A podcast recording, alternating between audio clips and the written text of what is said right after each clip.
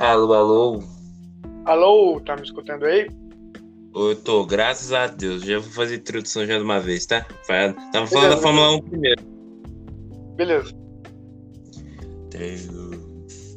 Salve, salve, rapaziada. Aqui fala o seu Big. Sejam bem-vindos a mais um episódio aqui do nosso podcast IndieCast, episódio 6. Era pra ter lançado na última semana, era pra ter lançado, mas como o áudio corrompeu, não consegui lançar com o mesmo convidado.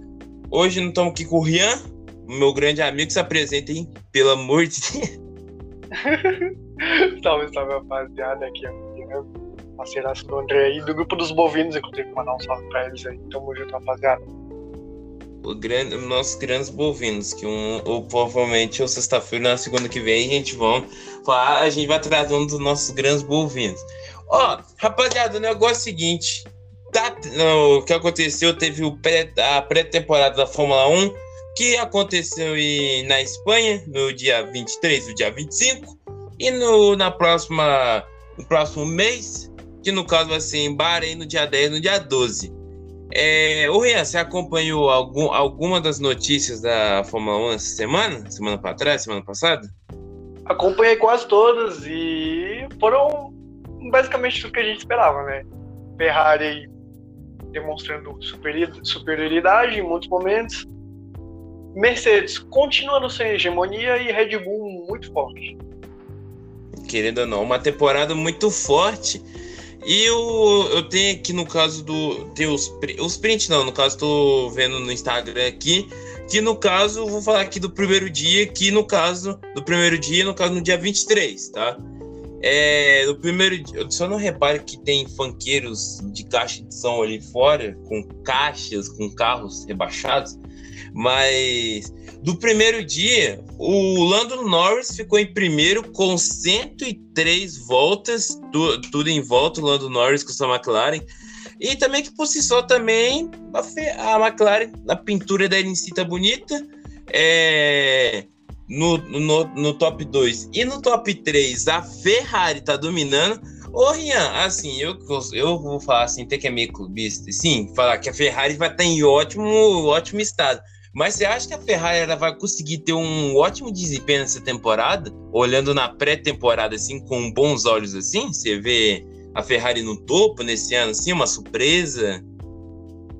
Cara, na verdade, eu creio que a pré-temporada, às vezes, a gente não pode utilizar ela como é, meio de comparação para o resto da temporada, porque a pré-temporada, na maioria das vezes, estão testando componentes, testando algumas coisas no carro então nem sempre a equipe está sendo tão competitiva assim quanto deveria na pré-temporada.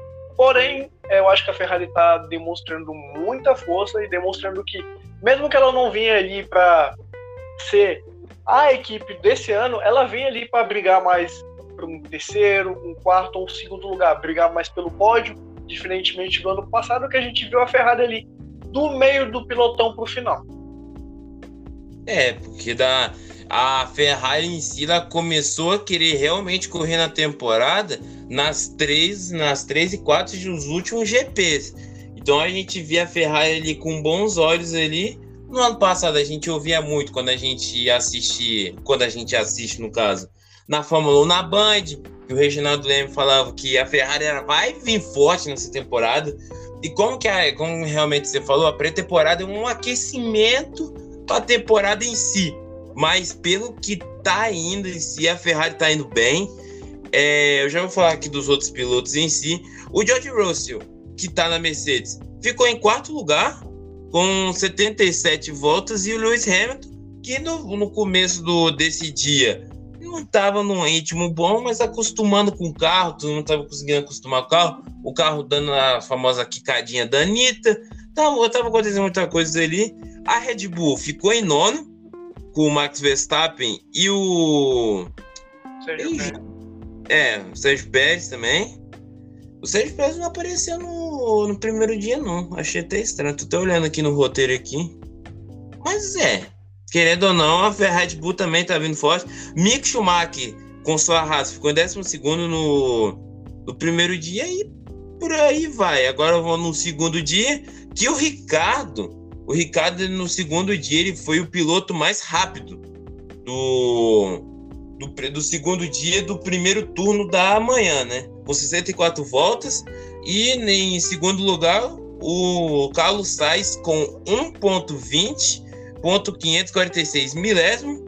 E atrás dele o Gasly vendo com 1,20 764 milésimo também com 60 voltas, né? Isso, isso está testando todas as rodas, né? Todos os pneus, que no caso é o, é o C3. No caso foi o C3 que foi utilizado. Que nesses dias ele estava testando cada pneu, essas coisas. É, falar aqui da Fórmula 1 também, continuando em si, igual que a gente falou no podcast que a gente não. que não foi pro ar, ô Rian. Você acha que. Como que eu posso dizer assim? Se a, a, será que vai ter aquela dis, maior disputa, assim, melhor do que da temporada passada da Red Bull e da Mercedes? Você acha que nesse ano vai ser mais uma disputa muito mais disputada entre o primeiro e o segundo piloto de cada equipe? Você acha que vai ser um, um grande duelo? Cara, ano passado a gente viu isso é, muito mais do que nas temporadas anteriores. A gente não viu tanto a hegemonia da Mercedes, a gente viu né, cada equipe ali demonstrando seu, sua força e seu potencial em determinadas pistas. Então, algumas pistas a Mercedes ia bem e outras a Red Bull ia bem e assim indo. Eu acho que esse ano a gente vai ver muito mais disputa entre todas as equipes, não só entre duas, não só entre o primeiro e o segundo colocado, né? A gente não vai ver mais um campeonato de dois, é, principalmente porque eu tenho nos livros estão mostrando isso, a gente está vendo uma variação enorme de equipes no top 3, principalmente, né? Igual o segundo dia aí, Ferrari, é, Ferrari, McLaren. McLaren, Ferrari e Mercedes. Então a gente está vendo aí que eu creio que essa temporada vai ser uma temporada muito mais disputada e provavelmente vai ser igual a outra, vai ser decidida no detalhe, provavelmente na última pista, provavelmente no GP de Interlagos, assim eu espero, né? Principalmente porque aí vai dar mais emoção e é muito melhor pra gente que tá assistindo. Pelo entretenimento, claro, né? Sim. Eu, eu acho que nessa temporada, eu acho que vai ser uma temporada muito em que se decide rivalidade entre a Red Bull e a Mercedes, entre Hamilton e Verstappen, e Sérgio Pérez e Russell, o Russell vai pegar o costume ali. O Russell já, já pode lembrar antes que o Russell já correu com uma Mercedes já, conseguiu estar na frente do, do Bottas quando ele foi companheiro de equipe, quando o Lewis Hamilton teve Covid, né? Mas o, Rod, o Jerry Russell, eu acho que ele vai conseguir ter um grande potencial ao ponto de, tipo, como se fosse uma briga mesmo de equipe ali, de equipe rival, de quem que é o melhor, primeiro, segundo piloto de cada equipe. Eu acho que a rivalidade ali si vai crescer bastante, né? Acho que vai crescer muito. Eu vou falar aqui do segundo dia, vou falar aqui dos dias, depois a gente vai partir para futebol, tá? Só para deixar bem claro. É, no segundo dia de qualificação, a Ferrari ficou em primeira com Charles Leclerc, com 79 voltas. O Pierre Gasly, né? Ficou com. Ficou, não, peraí. O Charles Leclerc ficou com 1 um, um minuto, 19, 19 segundos e 689 milésimos. O Gasly ficou com 1 minuto, 0.19.918 milésimos com 47 voltas e o Daniel Ricciardo de novo com 120 é, 120 288 milésimos também com 126 voltas, né? É, falar e também agora, que agora isso aqui vai ser uma notícia até boa em si. É, a Haas tirou o patrocínio do o patrocínio Master e também eu queria a gente falando no último podcast né, que a gente não que não conseguiu lançar a gente esperava do Pietro né? A gente esperava que o Pietro podia ser um, o piloto da Fórmula 1 futuramente mas eu acho que esse futuro está sendo presente né? O, o que, que você acha do do, do Mazepin assim, de sair para entrar o Pietro? Você acha que você vai criar muita expectativa assim ou não? Cara, é, surgiu as notícias aí, né, que o Pietro é a principal opção da Haas nesse momento, porém tem muita gente especulando também que caso o Mazepin saia, vai vir o Giovinazzi. É, eu espero de verdade que não venha o Giovinazzi, eu não, não tenho nada contra ele, porém eu quero ver muito o Pietro naquele assento, o Pietro já está lá há muito tempo, é um piloto que foi bastante elogiado por todo mundo, então quando ele correu substituindo o Grosjean, ele conseguiu, né, fazer o que era esperado dele, então espero muito ver o Pietro correndo nessa temporada, muito ele no assento principal, mesmo que seja assim, somente nas primeiras corridas, para que ele demonstre porque ele veio, né, ele é um piloto que já está acostumado com o carro, ele já conhece, o carro já conhece muito bem a equipe, eu espero que pelo menos surja aí um patrocinador para poder conseguir ajudar o Pietro aí, né, a subir ao assento principal e aí conseguir disputar com o Mick Schumacher e quem sabe a gente não volte a ver aí, né, a Haas igual os anos de 2018 e 2019, que a Haas foi uma equipe competitiva, né? Tava ali no meio do pilotão, conseguia fazer alguma coisa. E a gente vai ver aí uma coisa, né, que relembra o passado aí, Rubinho, Rubinho Barrichello e o, Ma o Michael Schumacher, né? Com, e aí a gente vai ver um alemão e um brasileiro com um motor Ferrari. Então eu espero ver aí o, a Haas conseguindo disputar bem e passando a Williams, pelo menos. Eu também acho também. Eu fiquei muito eu, eu, pelo acontecimento que está acontecendo na Rússia, claro, tá acontecendo muitos acontecimentos que ainda vai estar tá no nesse episódio ainda que a gente vai falar ainda. Mas eu tô na expectativa assim, o termo assim, né? Eu vou, eu vou achar muito foda o Pietro Fittipaldi na Fórmula 1 porque até porque a gente não vê, a gente não via uma bandeira brasileira. A gente quando a gente vê, quando a gente senta ver Fórmula 1, a gente pensa, pô, vai, será que vai ter um brasileiro? A gente que a gente que acompanha dia a dia, a gente sabe que não. Mas dependendo da pessoa que quer começar agora, pensar, se tiver um brasileiro, vou torcer. Se Deus quiser, sim, o Pietro pode ser um piloto assim para representar o Brasil, mesmo que o carro não seja aquele que vai entregar ao público mas em si você vai ver todo, todo final de semana um brasileiro no grid, né? Eu acho isso muito foda.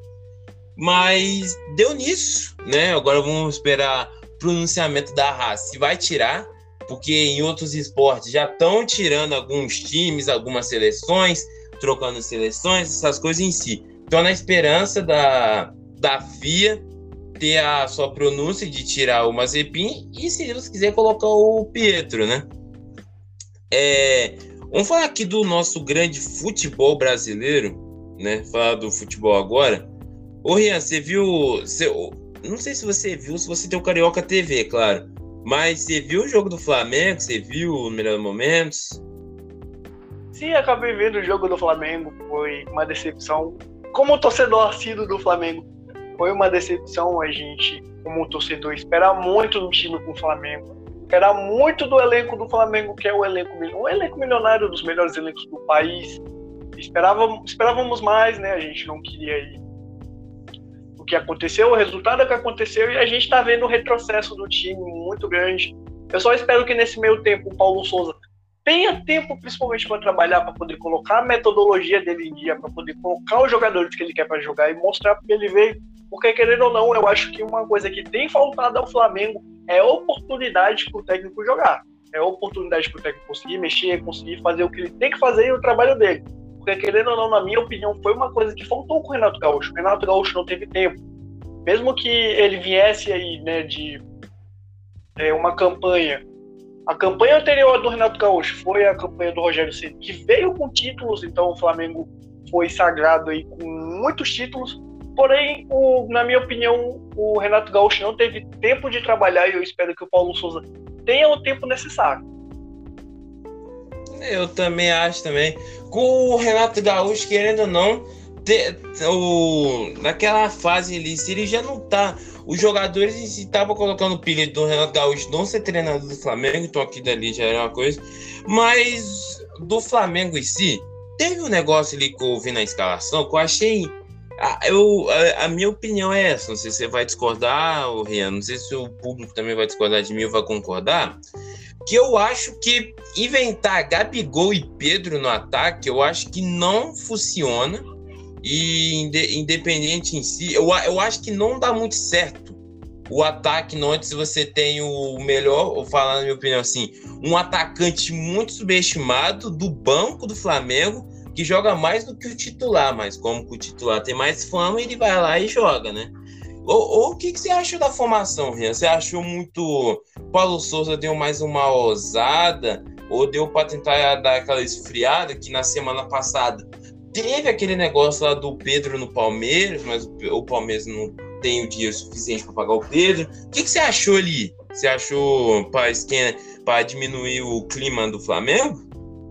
Cara, na verdade não, porque o Pedro, ele. A galera tá falando que ele não foi utilizado, mas ano passado ele foi muito bem utilizado, ele participou em muitos jogos. Tá isso aí de que o Pedro não é utilizado no Flamengo, isso aí já tá mais pra mentira. Ele é um jogador que foi utilizado. E eu acho que o Paulo Souza deu uma ousada ali, ele quis ousar, e eu acho que esse é o momento, né? É, o Cariocão não é nem desprezando o campeonato, mas acho que o Cariocão não é esse campeonato todo ainda, então eu acho que o Paulo Souza tá dando aquela testada ali, tá vendo o que ele pode fazer, o que ele pode mexer no time, o que, que ele, quem ele pode colocar.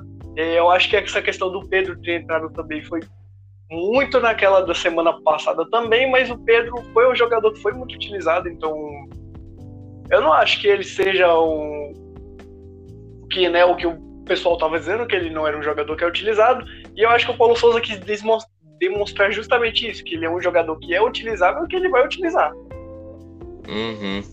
eu achei eu, eu não vi o jogo do Flamengo para ser bem sincero que até porque eu não consegui ver mas pelo que eu tava vendo nos placares, que eu tava, eu tava vendo o placar do Google ao vivo, que eu, eu, eu não vou ter uma opinião concreta, até porque eu não vi o jogo do Flamengo. Mas deu para perceber que o Flamengo tomou sufoco do Resende, custou para tentar procurar o seu jogo, seu grande, seu grande jogo, que é para matar o jogo, faz um, faz dois, faz três, para acabar o jogo. Mas eu vi que demorou bastante, o Resende fez um, fez o outro. Aí o Flamengo foi na sufocamento e depois teve o gol da Rascaeta e o gol do Gabigol, né? Achei, eu achei o jogo, né? Eu olhando no placar, achei bem marco, né? Que demorou muito para o Flamengo reagir pela escalação ali do Flamengo ali com o Rodinei. O Rodinei é um ótimo jogador, mas o Flamengo não entregou aquilo que é tudo, né? É, falar aqui rapidinho aqui do Botafogo e do Portuguesa da Portuguesa do Rio, que por incrível que pareça, acho que foi dos jogos que eu mais fiquei mais assustado no final de semana. Um literalmente um 5 a 3 para Portuguesa. Uma, uma, das coisas mais aleatórias que eu vi nesse final de semana. É... Ô, Rian, você viu a Copa da Inglaterra também? Você viu? Cara, eu não cheguei a assistir porque eu tava assistindo o jogo do Flamengo, tava assistindo o CBLOL também. Mas eu acompanhei as notícias e foi um jogão, hein? Foi um jogão muito pegado. Eu acabei assistindo somente o momento que teve a treta ali, que o Arnold ali foi pra cima do. do. do Harvest, e aí deu uma. Sim, e aí deu a treta generalizada lá. Eu só vi esse momento, mas. Cara, foi um jogão. Foi um eu, jogão. Eu... Ah, pode falar. Foi um jogão. Eu acho que os dois times jogaram muito bem. Porém, eu acho que o Chelsea demorou um pouquinho ali, não conseguiu entrar no jogo né? Cara, eu vou te falar que eu vi o jogo ontem, eu vi eu vi no, eu vi no segundo tempo, prorrogação e pênaltis, e o jogo tava. Eu acho que foi um 0 a 0 mais incríveis que eu vi. O jogo muito igual para igual. O Mendy, principalmente, catando horrores. Catando horrores. Só que o Chelsea ele consegue fazer o mesmo de sempre, que jogar muito bem nos tempos normais. Algumas vezes o Kepa salvou, mas eu achei muito ao contrário, porque até porque o Kepa, ele o Kepa não, o Mendy, ele catou muito mais. Eu acho que foi um dos melhores desempenhos que eu vi do Mendy no gol na minha vida, assim. Porque o Mendy, ele tá catando muito, cara. Ele tá catando muito. Foi campeão da, com a Senegal. Catou lindo, que é uma beleza.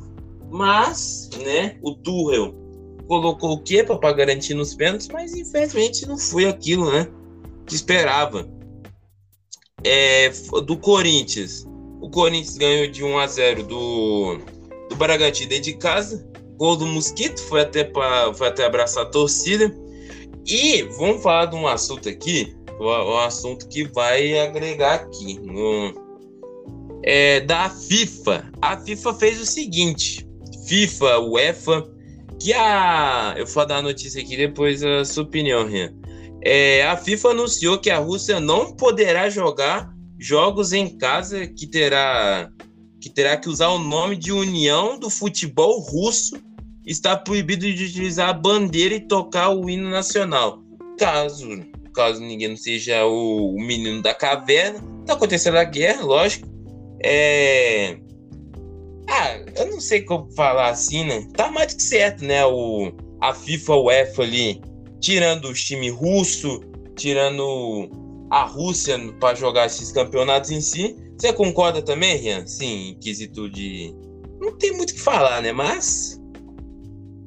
Cara, na minha opinião, é a UEFA e a FIFA estão fazendo o que é possível que o, e o que é cabível para eles, né? De tá tentando parar a Rússia da maneira deles aí no futebol e nos outros esportes. É uma calamidade o que é está acontecendo. É, é uma, em pleno século XXI, uma coisa assim que a gente não imaginava, nem imaginaria. E é uma tristeza sem, sem tamanho ver isso, e principalmente a gente vê que tem pessoas sendo prejudicadas por conta disso, né? Então, tipo, é, alguns jogadores, alguns atletas estão sendo prejudicados por conta disso, mas eu acredito que a UEFA e a FIFA estão fazendo o certo, estão fazendo o que é cabível para eles, estão tentando parar né, a Rússia da maneira deles, do jeito deles, não, na área deles. Eu acredito que é uma coisa assim que não tem muito o que dizer, né? A gente, eu pelo menos concordo totalmente com o que, tá, com o que a UEFA está fazendo, mas eu espero que essa situação se resolva logo porque, querendo ou não, tem muitos atletas, atletas sendo prejudicados por isso, e até mesmo brasileiros, né? Que a gente vê aí muitos brasileiros na Liga Russa, na Liga de Futebol da Rússia, e a gente vê que esses caras vão ser prejudicados por conta disso também. Uhum. Eu, também vou nessa também. É, eu só queria estudar só nessa entrada em si, porque até porque como nós sabemos, guerras e outras coisas. Queremos que não mate mais civis da Rússia. É, falar daqui da, rapidamente da NBA, o Los Angeles Lakers, foi uma desculpa de fazer isso, é que ontem teve o jogo do, do o é Memphis Grizzlies e Chicago Bulls. Você, você acompanhou alguns jogos da NBA ontem, Rian? Cara, infelizmente não, porque tava no trabalho, mas eu acabei vendo lá o resultado final e. Foi jogão. Memphis Grizzlies conseguindo fazer o que é o possível com aquele time. O time no, que tem o Jim Moran, né? Foi, jogou até bem. Começou o jogo do Chicago. Foi um jogo até apertadinho ali, querendo ou não. Mas Memphis Grizzlies depois só foi para cima. Foi indo mais, foi indo mais. E foi até indo que foi que conseguiu ganhar de virada do Chicago, né? O The Rose jogando um absurdo, né? Vamos concordar aqui. The Rose, o The Rose jogando um absurdo. E foi mais para isso mesmo. E, quer ver, eu tenho. Agora eu vou ter que olhar as coisas nas internet, meu, que eu esqueci de colocar no roteiro, meu. Mas enquanto isso. Ô, Rian, Enquanto isso, quando eu for pesquisar um roteiro assim, fala um. Bota um bate-papo assim, bem criança assim. Qual, qual é o jogador que você achou um, um, jogador que você acha muito foda, só que ninguém não fala? Tipo um ídolo seu, alguma coisa assim? Vamos começar a bater um bate-papo mesmo, isso aqui já é um podcast. Cara. Um jogador de futebol. Qualquer um. Cara, é difícil achar um jogador de futebol assim, que eu gosto que nem conheço. É bem difícil, na verdade. Mas eu tenho que revirar minha cabeça aqui, tem que procurar bastante. Tem muita gente. Ah. Não, se quiser que eu fale o meu, eu falo o meu, mas. Não, pode falar o seu aí, porque eu vou tentar pensar no meu aqui. Eu acho que eu não vou encontrar, mas pode falar o seu aí. Cara, o jogador mais foda que eu vi quando eu era criança, assim, eu achava muito foda. Eu não sei se tu conhecia o. O que fala? O Emerson Shake, cara. Não é porque, nem porque eu sou corintiano, essas coisas. Mas o Emerson Sheik muito foda, cara. Tipo, não.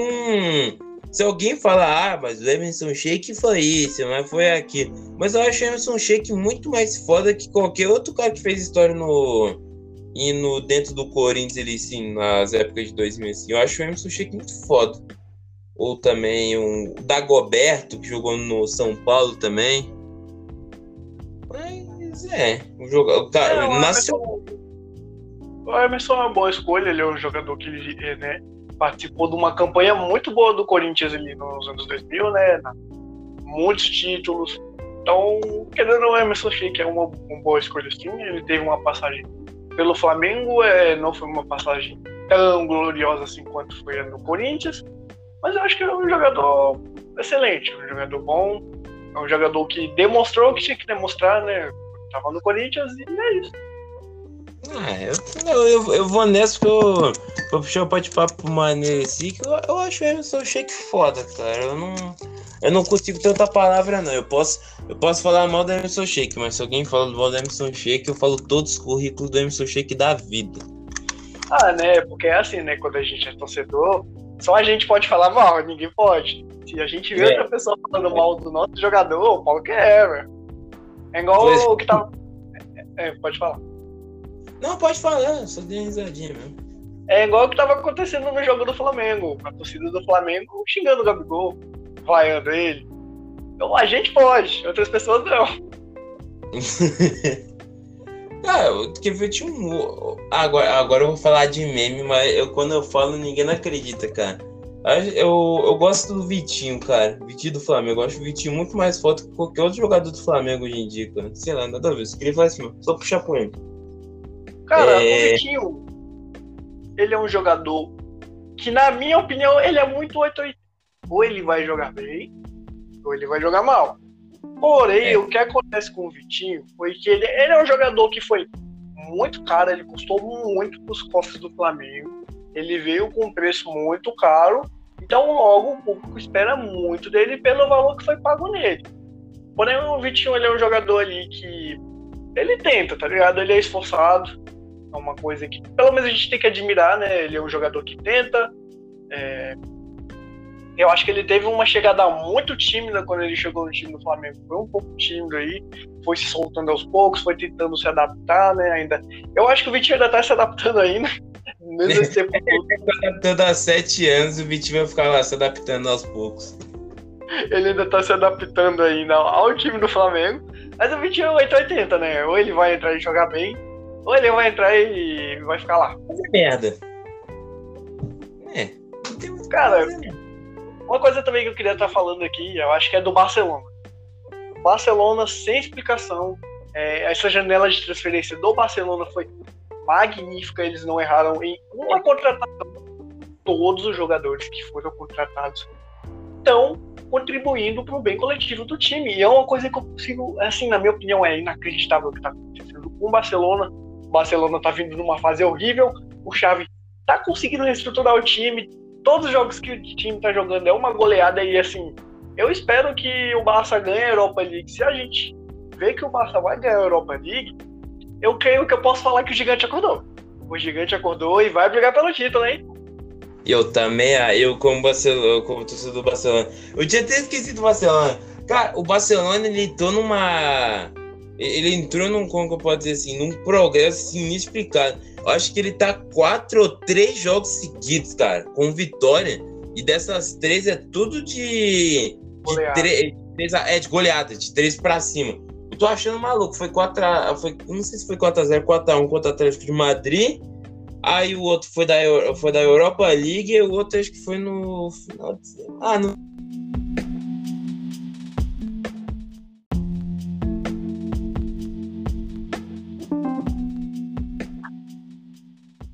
Alô, alô. Alô, tá me escutando aí? Eu tô, graças a Deus. Já vou fazer introdução já de uma vez, tá? Tava falando da Fórmula 1 primeiro. Beleza. Salve, salve, rapaziada. Aqui fala o seu Big. Sejam bem-vindos a mais um episódio aqui do nosso podcast IndieCast. Episódio 6. Era pra ter lançado na última semana. Era pra ter lançado, mas como o áudio corrompeu, não consegui lançar. Com o mesmo convidado. Hoje não estamos aqui com o Rian, meu grande amigo, se apresenta, hein? Pelo amor de Deus. salve, salve, rapaziada. Aqui é o Rian, parceiraço do André aí, do grupo dos bovinos, inclusive, mandar um salve pra eles aí. Tamo junto, rapaziada.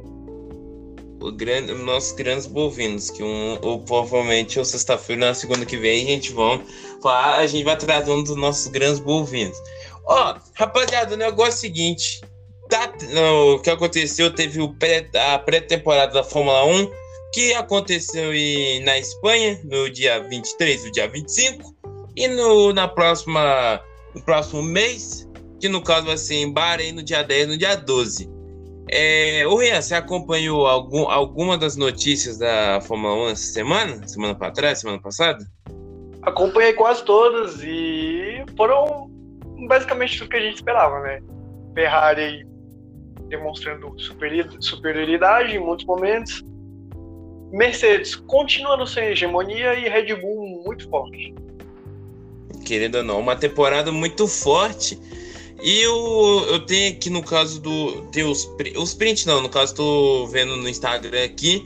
Que no caso, vou falar aqui do primeiro dia, que no caso, do primeiro dia, no caso, no dia 23, tá?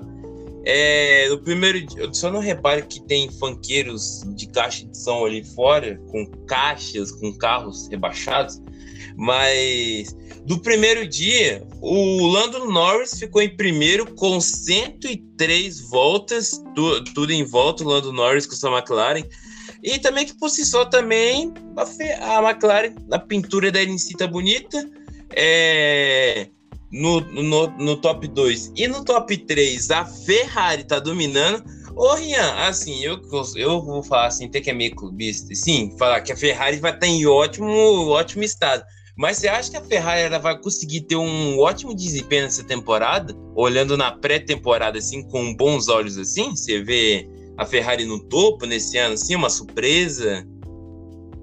Cara, na verdade eu creio que a pré-temporada, às vezes a gente não pode utilizar ela como é, meio de comparação pro resto da temporada, porque a pré-temporada, na maioria das vezes, estão testando componentes, testando algumas coisas no carro. Então nem sempre a equipe está sendo tão competitiva assim quanto deveria na pré-temporada. Porém, eu acho que a Ferrari está demonstrando muita força e demonstrando que, mesmo que ela não vinha ali para ser a equipe desse ano, ela vem ali para brigar mais para um terceiro, um quarto ou um segundo lugar, brigar mais pelo pódio, diferentemente do ano passado, que a gente viu a Ferrari ali do meio do pilotão para o final. É, porque da, a Ferrari em si ela começou a querer realmente correr na temporada nas três, nas três e quatro dos últimos GPs. Então a gente via a Ferrari ali com bons olhos ali no ano passado a gente ouvia muito quando a gente assiste, quando a gente assiste no caso, na Fórmula 1 na Band, que o Reginaldo Leme falava que a Ferrari vai vir forte nessa temporada. E como que a, como realmente você falou, a pré-temporada é um aquecimento para a temporada em si. Mas pelo que tá indo em si, a Ferrari tá indo bem. É, eu já vou falar aqui dos outros pilotos em si. O George Russell, que tá na Mercedes, ficou em quarto lugar com 77 voltas, e o Lewis Hamilton, que no, no começo do, desse dia não estava num ritmo bom, mas acostumando com o carro, tu não estava conseguindo acostumar o carro, o carro dando a famosa quicadinha da Anitta, tava, tava acontecendo muita coisa ali. A Red Bull ficou em nono, com o Max Verstappen e o. Sérgio Pérez. É, o Sérgio Pérez também. O Sérgio Pérez não apareceu no, no primeiro dia, não. Achei até estranho. Tô até olhando aqui no roteiro aqui. Mas é. Querendo ou não, a Red Bull também tá vindo forte. Mick Schumacher, com sua raça, ficou em 12 no, no primeiro dia e por aí vai. Agora vou no segundo dia, que o Ricardo, o Ricardo no segundo dia, ele foi o piloto mais rápido do, do, do segundo dia do primeiro turno da manhã, né? com 64 voltas. E em segundo lugar, o Carlos Sainz com 1.20.546 milésimo. E atrás dele o Gasly vendo com 1,20 764 milésimo também com 60 voltas, né? Isso, isso está testando todas as rodas, né? Todos os pneus, que no caso é o, é o C3. No caso foi o C3 que foi utilizado que nesses dias ele estava testando cada pneu, essas coisas. É, falar aqui da Fórmula 1 também, continuando em si, igual que a gente falou no podcast que a gente não, que não foi pro ar, ô Rian, você acha que, como que eu posso dizer assim, se a, será que vai ter aquela dis, maior disputa, assim, melhor do que da temporada passada da Red Bull e da Mercedes? Você acha que nesse ano vai ser mais uma disputa muito mais disputada entre o primeiro e o segundo piloto de cada equipe? Você acha que vai ser um, um grande duelo? Cara, ano passado a gente viu isso é, muito mais do que nas temporadas anteriores. A gente não viu tanto a hegemonia da Mercedes, a gente viu né, cada equipe ali demonstrando seu, sua força e seu potencial em determinadas pistas. Então, algumas pistas a Mercedes ia bem e outras a Red Bull ia bem e assim indo.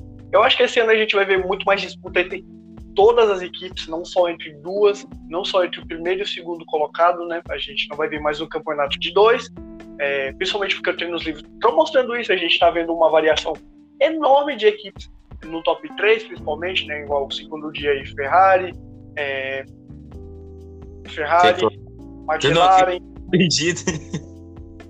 McLaren, Ferrari e Mercedes. Então a gente está vendo aí que eu creio que essa temporada vai ser uma temporada muito mais disputada e provavelmente vai ser igual a outra, vai ser decidida no detalhe, provavelmente na última pista, provavelmente no GP de Interlagos, assim, eu espero, né? Principalmente, porque aí vai dar mais emoção e é muito melhor pra gente que tá assistindo. Pelo entretenimento, claro, né? Sim. Eu, eu acho que nessa temporada, acho que vai ser uma temporada muito em que se decide rivalidade entre a Red Bull e a Mercedes, entre Hamilton e Verstappen e Sérgio Pérez e Russell, o Russell vai pegar o costume ali. O Russell já, você pode lembrar antes, que o Russell já correu com uma Mercedes já, conseguiu estar na frente do, do Bottas quando ele foi companheiro de equipe, quando o Lewis Hamilton teve Covid, né? Mas o, Rod, o George Russell, eu acho que ele vai conseguir ter um grande potencial ao ponto de, tipo, como se fosse uma briga mesmo de equipe ali, de equipe rival, de quem que é o melhor, primeiro, segundo piloto de cada equipe. Eu acho que a rivalidade ali em si vai crescer bastante, né? Acho que vai crescer muito. Eu vou falar aqui do segundo dia, eu vou falar aqui dos dias, depois a gente vai partir para futebol, tá? Só para deixar bem claro. É, no segundo dia de qualificação, a Ferrari ficou em primeira com Charles Leclerc, com 79 voltas.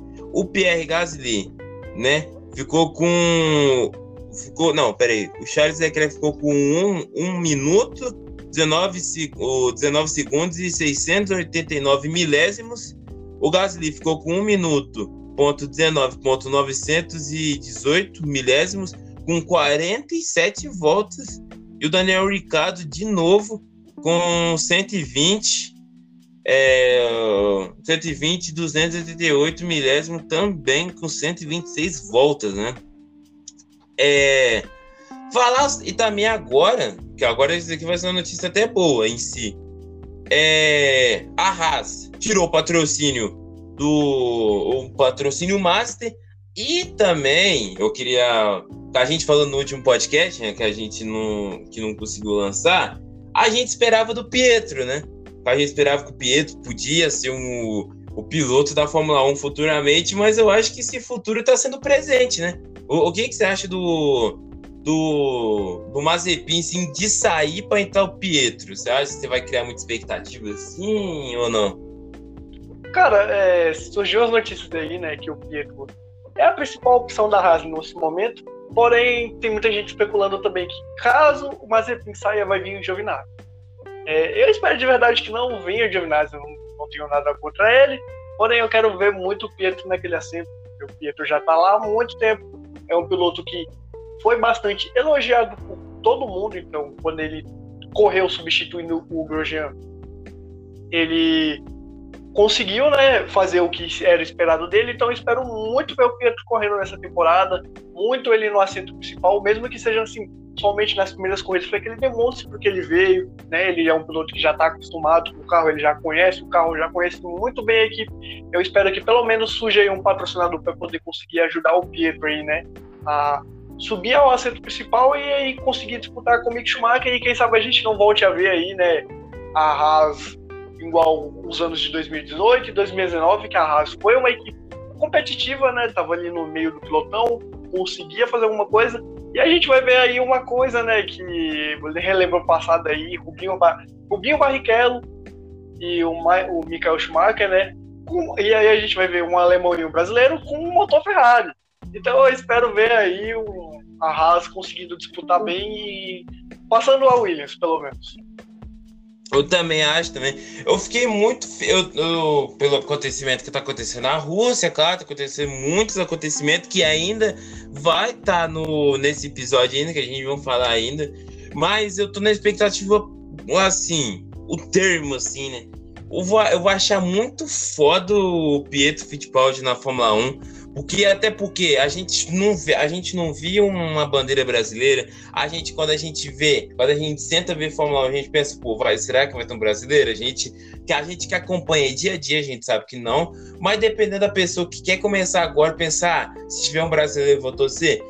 Se Deus quiser, sim, o Pietro pode ser um piloto assim para representar o Brasil, mesmo que o carro não seja aquele que vai entregar ao público mas em si você vai ver todo, todo final de semana um brasileiro no grid, né? Eu acho isso muito foda. Mas deu nisso, né? Agora vamos esperar pronunciamento da Haas. Se vai tirar, porque em outros esportes já estão tirando alguns times, algumas seleções, trocando seleções, essas coisas em si. Então, na esperança da, da FIA ter a sua pronúncia de tirar o Mazepin e, se Deus quiser, colocar o Pietro, né? É, vamos falar aqui do nosso grande futebol brasileiro, né? Falar do futebol agora. Ô, Rian, você viu. Você, não sei se você viu, se você tem o Carioca TV, claro. Mas você viu o jogo do Flamengo? Você viu os melhores momentos? Sim, acabei vendo o jogo do Flamengo. Foi uma decepção. Como torcedor assíduo do Flamengo, foi uma decepção a gente, como torcedor, esperar muito no time com o Flamengo era muito do elenco do Flamengo, que é o elenco, o elenco milionário dos melhores elencos do país. Esperávamos, esperávamos mais, né? A gente não queria ir. O que aconteceu, o resultado é que aconteceu, e a gente está vendo o retrocesso do time muito grande. Eu só espero que nesse meio tempo o Paulo Souza tenha tempo, principalmente para trabalhar, para poder colocar a metodologia dele em dia, para poder colocar os jogadores que ele quer para jogar e mostrar porque ele veio. Porque, querendo ou não, eu acho que uma coisa que tem faltado ao Flamengo é oportunidade para o técnico jogar. É oportunidade para o técnico conseguir mexer, conseguir fazer o que ele tem que fazer e o trabalho dele. Porque, querendo ou não, na minha opinião, foi uma coisa que faltou com o Renato Gaúcho. O Renato Gaúcho não teve tempo. Mesmo que ele viesse aí, né, de é, uma campanha. A campanha anterior do Renato Gaúcho foi a campanha do Rogério Ceni, que veio com títulos, então o Flamengo foi sagrado aí com muitos títulos. Porém, o, na minha opinião, o Renato Gaúcho não teve tempo de trabalhar e eu espero que o Paulo Souza tenha o tempo necessário. Eu também acho também.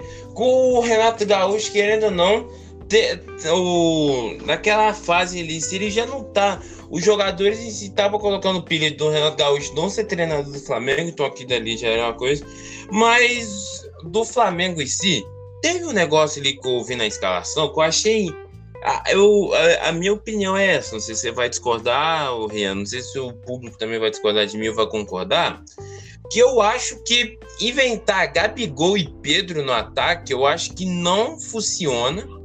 E independente em si, eu, eu acho que não dá muito certo o ataque não antes você tem o melhor, ou falando na minha opinião assim, um atacante muito subestimado do banco do Flamengo que joga mais do que o titular, mas como o titular tem mais fama, ele vai lá e joga, né? Ou, o que, que você achou da formação, Rian? Você achou muito. Paulo Souza deu mais uma ousada? Ou deu para tentar dar aquela esfriada que na semana passada teve aquele negócio lá do Pedro no Palmeiras, mas o Palmeiras não tem o dinheiro suficiente para pagar o Pedro. O que, que você achou ali? Você achou para diminuir o clima do Flamengo? Cara, na verdade não, porque o Pedro, ele. A galera tá falando que ele não foi utilizado, mas ano passado ele foi muito bem utilizado, ele participou em muitos jogos. Tá isso aí de que o Pedro não é utilizado no Flamengo, isso aí já tá mais por mentira. Ele é um jogador que foi utilizado. E eu acho que o Paulo Souza deu uma ousada ali, ele quis ousar, e eu acho que esse é o momento, né? É, o Cariocão não é nem desprezando o campeonato, mas acho que o Cariocão não é esse campeonato todo ainda, então eu acho que o Paulo Souza tá dando aquela testada ali, tá vendo o que ele pode fazer, o que ele pode mexer no time, o que, que ele, quem ele pode colocar. É, eu acho que essa questão do Pedro ter entrado também foi muito naquela da semana passada também, mas o Pedro foi um jogador que foi muito utilizado, então eu não acho que ele seja um que né o que o pessoal estava dizendo que ele não era um jogador que é utilizado e eu acho que o Paulo Souza quis demonstrar justamente isso, que ele é um jogador que é utilizável e que ele vai utilizar. Uhum. Eu achei. Eu, não vi o jogo do Flamengo, pra ser bem sincero, que até porque eu não consegui ver. Mas pelo que eu tava vendo nos placares, que eu tava, eu tava vendo o placar do Google ao vivo, que eu, eu, eu não vou ter uma opinião concreta, até porque eu não vi o jogo do Flamengo. Mas deu para perceber que o Flamengo tomou sufoco do Resende, custou para tentar procurar o seu jogo, seu grande, seu grande jogo, que é para matar o jogo, faz um, faz dois, faz três, para acabar o jogo. Mas eu vi que demorou bastante, o Resende fez um, fez o outro. Aí o Flamengo foi na sufocamento e depois teve o gol da Rascaeta e o gol do Gabigol, né? Achei, eu achei o jogo, né? Eu olhando no placar, achei bem margo, né? Que demorou muito para o Flamengo reagir pela escalação ali do Flamengo ali com o Rodinei. Rodinei é um ótimo jogador, mas o Flamengo não entregou aquilo que é tudo, né? É, falar aqui rapidinho aqui do Botafogo e do Portuguesa da Portuguesa do Rio, que por incrível que pareça, acho que foi um dos jogos que eu mais fiquei mais assustado no final de semana. Um literalmente um 5 a 3 para Portuguesa. Uma, uma, das coisas mais aleatórias que eu vi nesse final de semana. É... Ô, Rian, você viu a Copa da Inglaterra também? Você viu? Cara, eu não cheguei a assistir porque eu tava assistindo o jogo do Flamengo, tava assistindo o CBLOL também. Mas eu acompanhei as notícias e foi um jogão, hein? Foi um jogão muito pegado. Eu acabei assistindo somente o momento que teve a treta ali, que o Arnold ali foi pra cima do. do. do Harvest, e aí deu uma. Sim, e aí deu a treta generalizada lá. Eu só vi esse momento, mas. Cara, foi um jogão. Foi um eu, jogão. Eu... Ah, pode falar. Foi um jogão. Eu acho que os dois times jogaram muito bem. Porém, eu acho que o Chelsea demorou um pouquinho ali, não conseguiu entrar no jogo né? Cara, eu vou te falar que eu vi o jogo ontem, eu vi, eu vi no, eu vi no segundo tempo prorrogação e pênaltis, e o jogo tava, eu acho que foi um 0 a 0 mais incríveis que eu vi.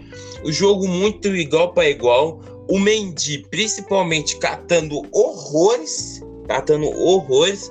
Só que o Chelsea ele consegue fazer o mesmo de sempre, que jogar muito bem nos tempos normais, Algumas vezes o Kepa salvou, mas eu achei muito ao contrário, porque até porque o Kepa, ele o Kepa não, o Mendy ele catou muito mais. Eu acho que foi um dos melhores desempenhos que eu vi do Mendy no gol na minha vida, assim.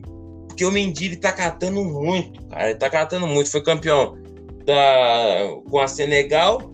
Catou lindo, que é uma beleza. Mas, né, o Tuchel colocou o Kepa para garantir nos pênaltis, mas infelizmente não foi aquilo, né? Que esperava. É, do Corinthians. O Corinthians ganhou de 1 a 0 do, do Bragantino dentro de casa. Gol do Mosquito, foi até, pra, foi até abraçar a torcida. E vamos falar de um assunto aqui, um assunto que vai agregar aqui. No, é, da FIFA. A FIFA fez o seguinte: FIFA, UEFA, que a. Eu vou dar a notícia aqui depois a sua opinião, Rian. É, a FIFA anunciou que a Rússia não poderá jogar jogos em casa que terá que terá que usar o nome de União do Futebol Russo. Está proibido de utilizar a bandeira e tocar o hino nacional. Caso, caso ninguém não seja o, menino da caverna, está acontecendo a guerra, lógico. É, ah, eu não sei como falar assim, né? Tá mais do que certo, né? O, a FIFA UEFA ali, tirando o time russo, tirando a Rússia para jogar esses campeonatos em si. Você concorda também, Rian? Sim, em quesito de. Não tem muito o que falar, né? Mas. Cara, na minha opinião, é a UEFA e a FIFA estão fazendo o que é possível e o, e o que é cabível para eles, né? De estar tá tentando parar a Rússia da maneira deles aí futebol e nos outros esportes. É uma calamidade o que é está acontecendo. É, é uma, em pleno século XXI, uma coisa assim que a gente não imaginava, nem imaginaria. E é uma tristeza sem, sem tamanho ver isso, e principalmente a gente vê que tem pessoas sendo prejudicadas por conta disso, né? Então, tipo, é, alguns jogadores, alguns atletas estão sendo prejudicados por conta disso. Mas eu acredito que a UEFA e a FIFA estão fazendo o certo, estão fazendo o que é cabível para eles, estão tentando parar né, a Rússia da maneira deles, do jeito deles, na área deles. Eu acredito que é uma coisa assim que não tem muito o que dizer, né? A gente. Eu, pelo menos, concordo totalmente com o que, tá, com o que a UEFA está fazendo. Mas eu espero que essa situação se resolva logo. Porque, querendo ou não, tem muitos atletas, atletas sendo prejudicados por isso. E até mesmo brasileiros, né? Que a gente vê aí muitos brasileiros na Liga Russa, na Liga de Futebol da Rússia, e a gente vê que esses caras vão ser prejudicados por conta disso também. Uhum. Eu, também vou nessa também. É, eu só queria nessa entrada em si, porque até porque, como nós sabemos, guerras e outras coisas, queremos que não mate mais civis da Rússia. É, falar daqui da, rapidamente da NBA, o Los Angeles Lakers, foi mal, desculpa de fazer isso, é que ontem teve o jogo do, do Memphis Grizzlies e Chicago Bulls. Você, você acompanhou alguns jogos da NBA ontem, Rian? Cara, infelizmente não, porque tava no trabalho, mas eu acabei vendo lá o resultado final e foi jogão. Memphis Grizzlies conseguindo fazer o que é o possível com aquele time. O time no, que tem o Jim Moran, né? Foi, jogou até bem. Começou o jogo do Chicago. Foi um jogo até apertadinho ali, querendo ou não. Mas Memphis Grizzlies depois só foi para cima. Foi indo mais, foi indo mais. E foi até indo que foi que conseguiu ganhar de virada do Chicago, né? O DeRozan jogando um absurdo, né? Vamos concordar aqui. The Rose, o The Rose jogou num absurdo. E foi mais para isso mesmo. E, quer ver, eu tenho. Agora eu vou ter que olhar as coisas nas internet, meu, que eu esqueci de colocar no roteiro, meu. Mas, enquanto isso. Ô, Rian! Enquanto isso, quando eu for pesquisar um roteiro assim, fala um. Bota um bate-papo assim, bem criança, assim. Qual, qual é o jogador que você achou um, um, jogador que você acha muito foda, só que ninguém não fala? Tipo um ídolo seu, alguma coisa assim? Vamos começar a bater um bate-papo mesmo, isso aqui já é um podcast. Cara. Um jogador de futebol. Qualquer um. Cara, é difícil achar um jogador de futebol assim, que eu gosto que nem conheço. É bem difícil, na verdade. Mas eu tenho que revirar minha cabeça aqui, tenho que procurar bastante. Tem muita gente. Ah. Não, se quiser que eu fale o meu, eu falo o meu, mas. Não, pode falar o seu aí, porque eu vou tentar pensar no meu aqui. Eu acho que eu não vou encontrar, mas pode falar o seu aí. Cara, o jogador mais foda que eu vi quando eu era criança, assim, eu achava muito foda. Eu não sei se tu conhecia o. O que que fala? O Emerson Shake, cara. Não é porque, nem porque eu sou corintiano, essas coisas. Mas o Emerson Shake muito foda, cara. Tipo, não se alguém fala, ah, mas o Emerson Sheik foi isso, mas foi aquilo. Mas eu acho o Emerson Sheik muito mais foda que qualquer outro cara que fez história no. E no, dentro do Corinthians, ele sim, nas épocas de 2000, assim. Eu acho o Emerson Sheik muito foda. Ou também um, o Dagoberto, que jogou no São Paulo também. É, um jogador. Cara, é, nasceu. O Emerson é uma boa escolha, ele é um jogador que né, participou de uma campanha muito boa do Corinthians ali nos anos 2000, né? Muitos títulos. Então, querendo não, Emerson Sheik é uma, uma boa escolha sim. Ele teve uma passagem pelo Flamengo, é, não foi uma passagem tão gloriosa assim quanto foi no Corinthians, mas eu acho que é um jogador excelente, um jogador bom, é um jogador que demonstrou o que tinha que demonstrar, né? Tava no Corinthians e é isso. Ah, eu, eu, eu vou nessa porque eu vou puxar o bate-papo maneiro assim, que eu, eu acho o Emerson Shake foda, cara. Eu não, eu não consigo outra palavra, não. Eu posso, eu posso falar mal do Emerson Shake, mas se alguém fala mal do Emerson Shake, eu falo todos os currículos do Emerson Shake da vida. Ah, né? Porque é assim, né? Quando a gente é torcedor, só a gente pode falar mal, ninguém pode. Se a gente vê é. outra pessoa falando mal do nosso jogador, o Paulo que é, velho. É igual pois... o que tava. É, pode falar. Não, pode falar, só dei risadinha mesmo.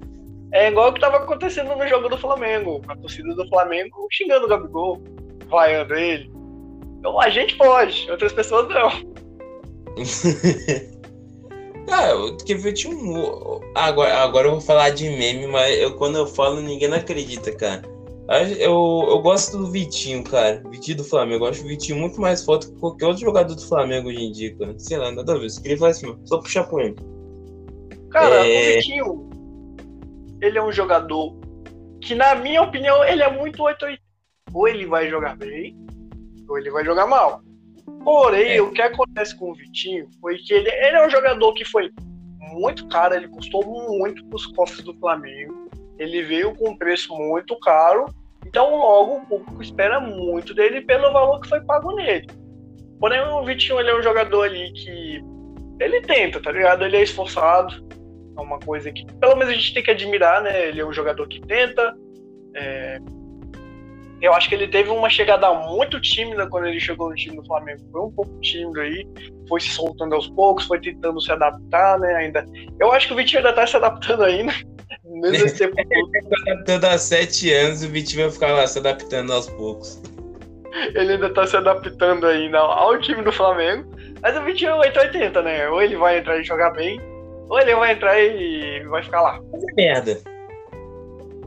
É. Cara, uma coisa também que eu queria estar falando aqui, eu acho que é do Barcelona. Barcelona, sem explicação. É, essa janela de transferência do Barcelona foi magnífica. Eles não erraram em uma contratação. Todos os jogadores que foram contratados estão contribuindo para o bem coletivo do time. E é uma coisa que eu consigo, assim, na minha opinião, é inacreditável o que está acontecendo com o Barcelona. O Barcelona está vindo numa fase horrível. O Xavi está conseguindo reestruturar o time.